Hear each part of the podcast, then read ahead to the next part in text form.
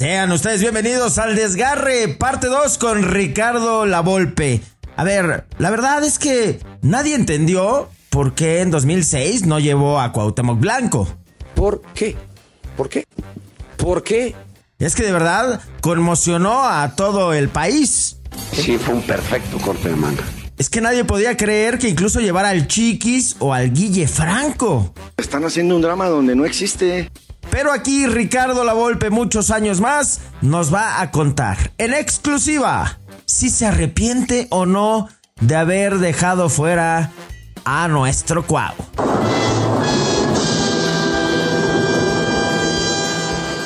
Bueno, de eso y más va a platicar el bigotón, que ya tiene a su candidato para 2026 en la selección.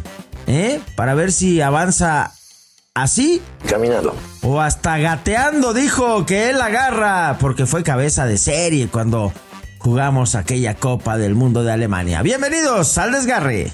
El desgarre. Podcast exclusivo de Footbox. Porque tú lo pediste, nos quedamos picados con la charla con Ricardo Lavolpe en la emisión anterior. Tú puedes ir a revisarla ahí en el desgarre en Footbox. Participa con nosotros. ¿Qué te ha parecido esta charla con el exentrenador nacional de 2006 y de aquella confederaciones gloriosa también en Alemania. Ricardo Lavolpe, qué placer tenerte de nueva cuenta aquí. Estábamos hilando fino de las cosas que hiciste bien, de las que te arrepientes. Ya nos decías de lo del Guille, que por ahí se aprendieran estas lecciones. Y la que yo te tengo que preguntar, digo, creo que todo el mundo te la ha preguntado, pero es que yo he escuchado una y otra versión, incluso tuya.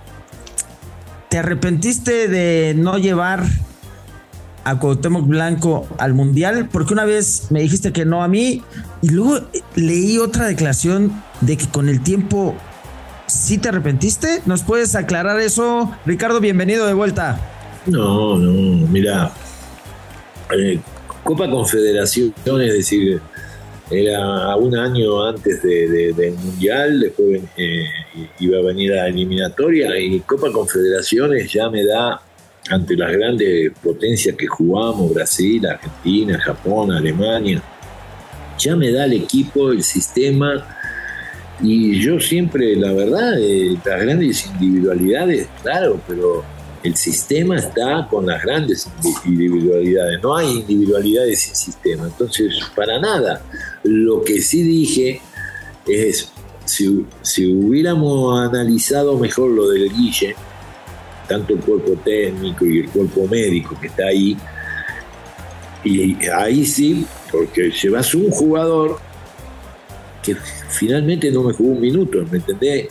nunca estuvo al pleno y en mundial no podés jugar al 90 ni al 80, no, al 100 ni al 120% tenés que tener al jugador.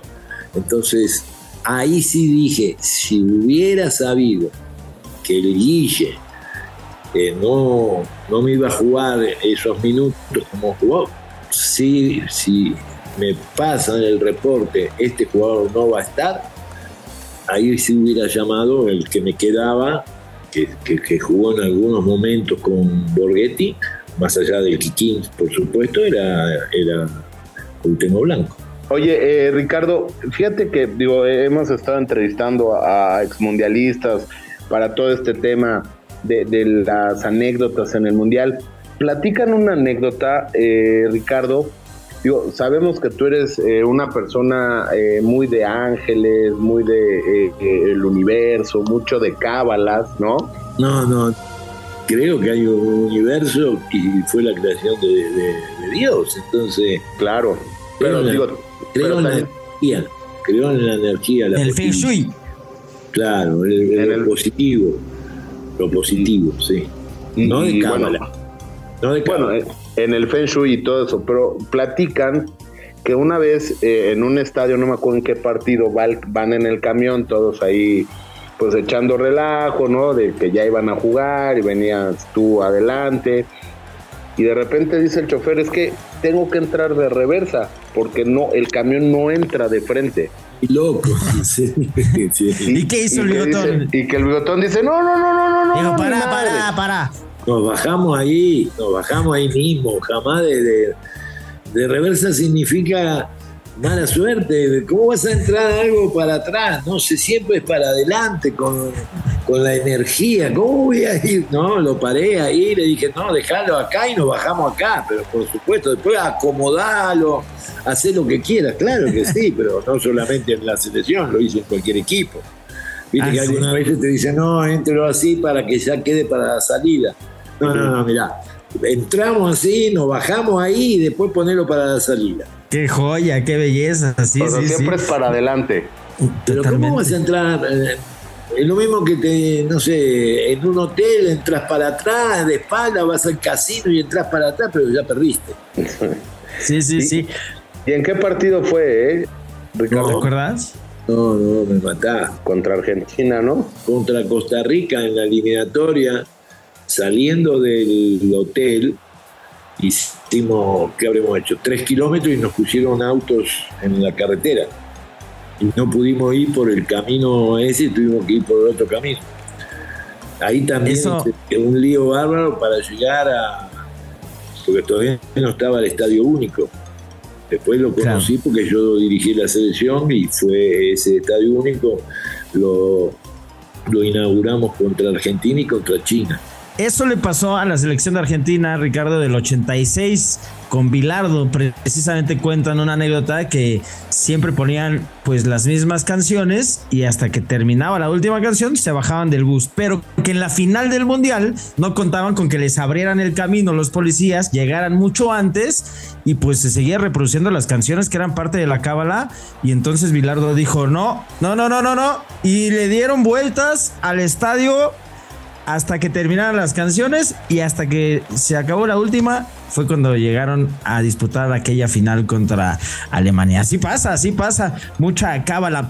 ¿Alguna vez me contaste tú, eh, eh, Ricardo, una buenísima de Osvaldo Sánchez, pero esta fue previa al Mundial en los penales contra Argentina, que tú le dijiste, pateador zurdo, te la va a cruzar tírate a la izquierda porque Cambiazo te la va a cruzar. Y que Osvaldo Sánchez se te tiró en todas a la derecha, que te querías matar, ¿no? De repente estas cosas que no son tanto de suerte, sino de conocimiento, pues nos han quitado eh, mejores resultados, ¿no? ¿Te acuerdas de Zach? Sí, como me voy a acordar, pero no, me acerco a él y le dije, lo que te voy a decir no es adecuado porque la intuición, yo fui arquero, es la intuición del arquero, pero estaba presionado Argentina. Yo sabía que estaba presionado porque estábamos en la Copa Confederaciones, quién pasaba a la final. Entonces yo sabía que estaba presionado. Entonces sí me la acerqué y le dije, mira, jugador presionado. Si está presionado, por ejemplo, que va uno a uno metiendo, ¿no? Que ya sacó ventaja de dos goles, porque entonces ya no está presionado, porque tiene dos goles de ventaja, ya no está presionado. Pero cuando está presionado, los jugadores aseguran, la mayoría aseguran el zurdo cruzado y el derecho también va cruzado. Es algo de, años que pasó eso y pasa. Entonces sí me acerqué y le dije, hay tres zurdos de ellos, Heinze, Cambiazo y Sorín. tres, no eran uno, tres. Le dije, anda la lógica, están presionados, la van a cruzar. Aparte, ninguno de los tres que te estoy nombrando es un Riquelme, es un jugador técnicamente que son las que el que te la cambia alguna vez. Ojo también con eso, tengo que conocer el jugador. Si ese el jugador, por ejemplo, acá teníamos a Galindo que te pateaba con la derecha o te la pateaba con la izquierda. Bueno, ¿cuántos hay de eso? No hay muchos, son jugadores, uff. Entonces sí le dije, las tres van a ir ahí, acordate lo que te digo, y fue al arco y se tiró las tres para la derecha y las tres fueron a la izquierda. Te quiere matar. Oye, oye. No, bueno, es la intuición del arquero, ¿qué quiere que le diga?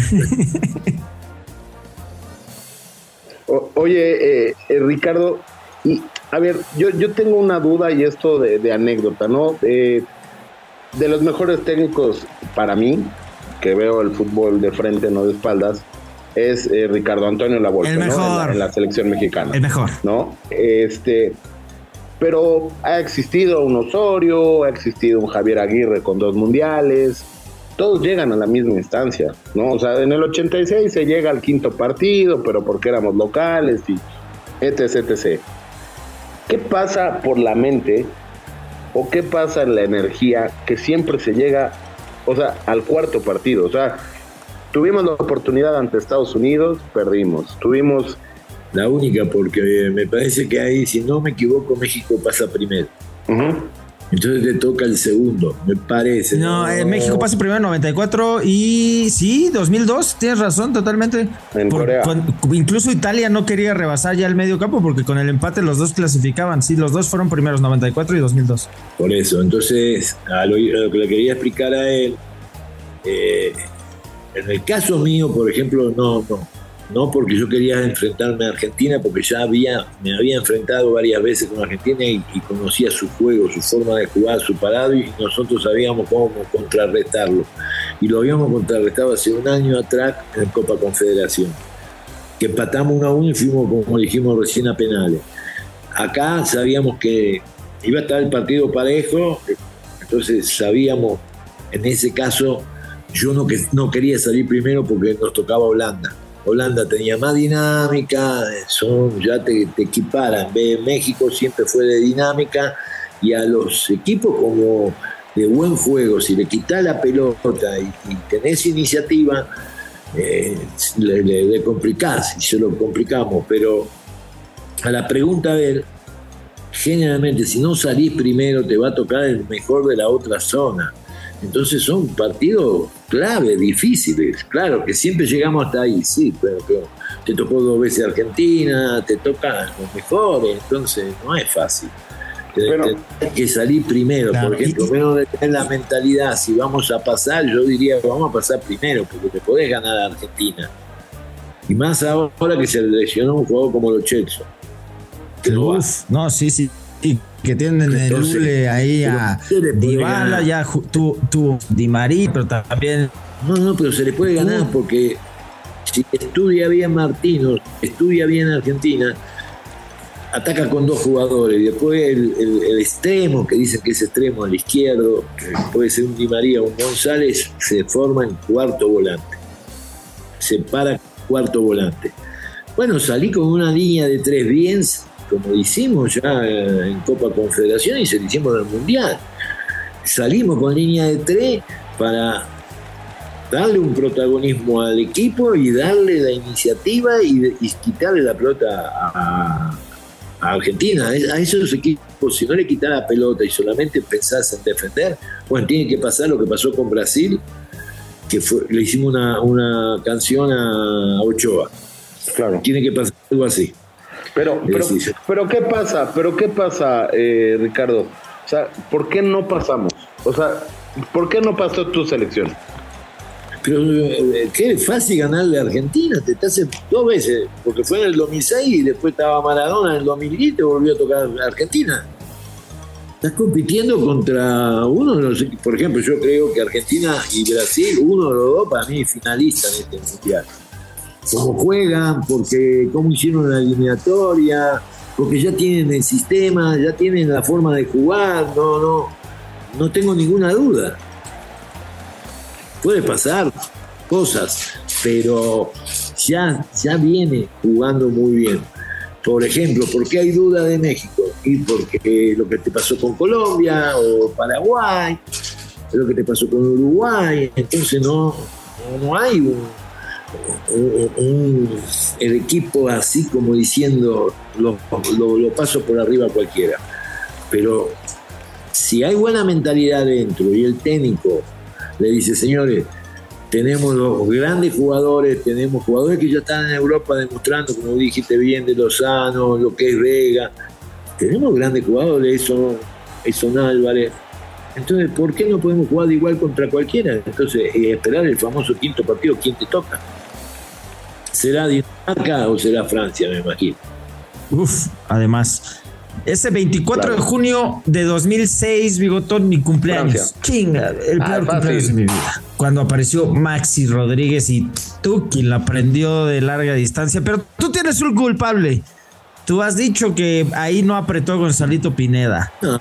¿Qué regaño se llevó en el vestidor Gonzalito Pineda al respecto? ¿Y por qué? Porque habíamos jugado muy bien, no, no fue regaño, fue y le dije, los trabajos de la semana que se trabajan, ¿qué es un pressing?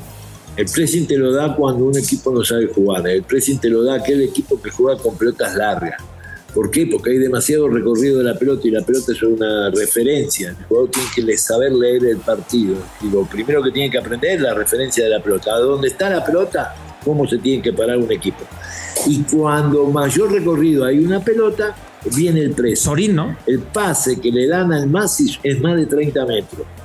Si, si, si Gonzalo se lo va y, como yo siempre digo, comételo, porque si la recepciona mal, te lo comiste. Si la quiere girar, te lo comiste.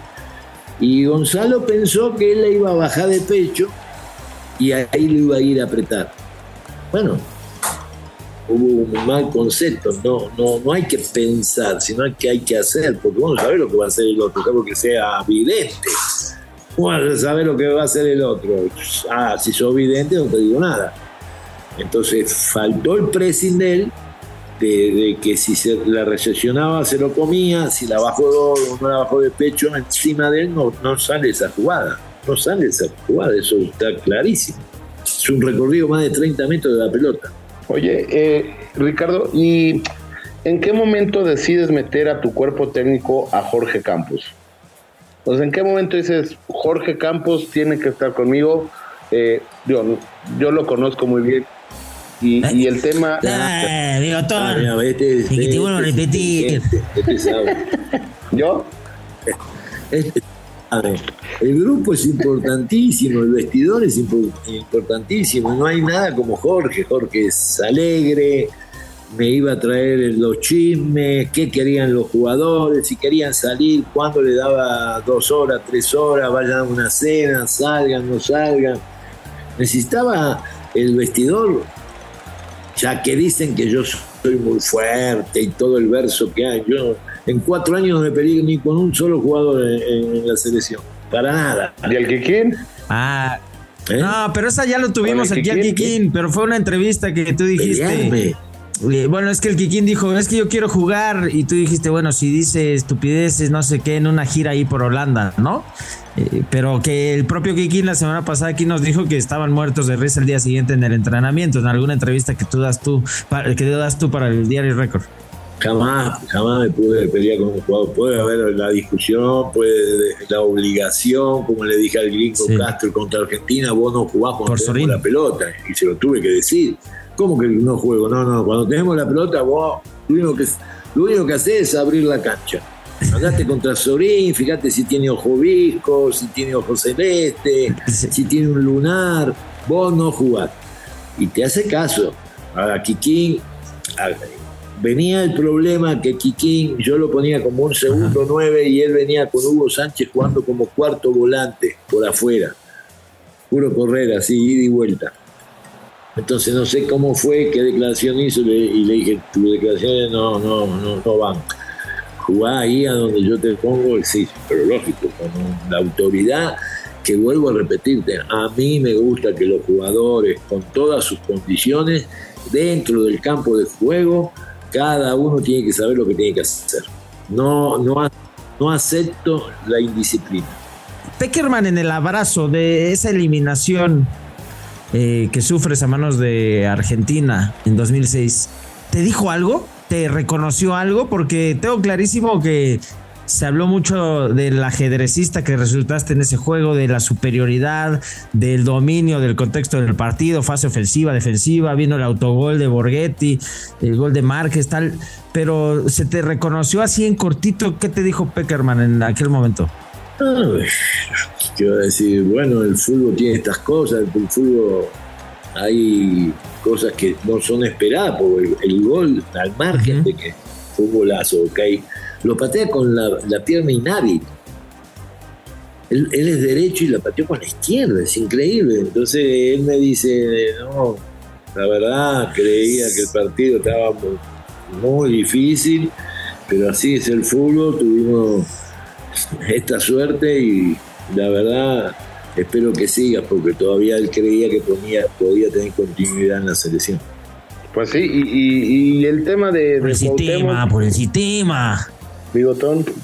¿Qué tema? por él. O sea, digo, no, no, no, no, o sea, no, no que no lo hayas llevado. Tema que estoy hablando, o sea, bueno, el que es tan importante para vos como hablas del quinto partido.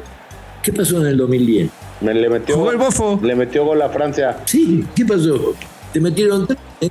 Con el mismo equipo. Con el mismo equipo te metieron tres. El mismo equipo. Porque era Argentina. Tres te metieron. ¿De qué? ¿Era la solución? No es la solución un solo jugador. Ustedes están equivocados. La solución no puede ser un jugador. Lo mismo que un presidente. Que yo como presidente ya no tengo que tener mis gobernadores, tengo que tener la, la gente al lado, la economía, los ministros, todo. No es una persona ¿Has ido a Cuernavaca, Bigotón? si vas a Cuernavaca, ¿cómo te tratan? ¿Quién me va a tratar? ¿Quién? Es el Gober. ¿Pero qué? Es el Gober, el Cuauhtémoc. Si no lo vi. ¿Por qué no mirás el récord ustedes? No, espérate, yo estaba en récord. Ya sé cuál vas a decir. Fue la tapa del récord cuando decía que uno de los mejores entrenadores que ha tenido eres tú. ¿Cuál es la tapa del récord? Ah, la tapa. La tapa del récord fue que Cuauhtémoc Blanco dijo que la Volpe es uno de los mejores entrenadores que ha tenido. Y Ben Hacker. Y Ben Hacker, es correcto. Y entonces, ¿a dónde? Y eso fue después, ¿eh? Mucho después. Mirá, la, la, fecha. Eso fue después. Cuando si él iba a ser técnico, ¿de qué técnico había aprendido? Sí, de ti, de Ben Hacker, de Bielsa, sí. La quiero buscar esa etapa. Ya que te di ya que te di esta entrevista, buscame esa tapa y mandámela en mi WhatsApp porque la voy a seguir mostrando cada rato.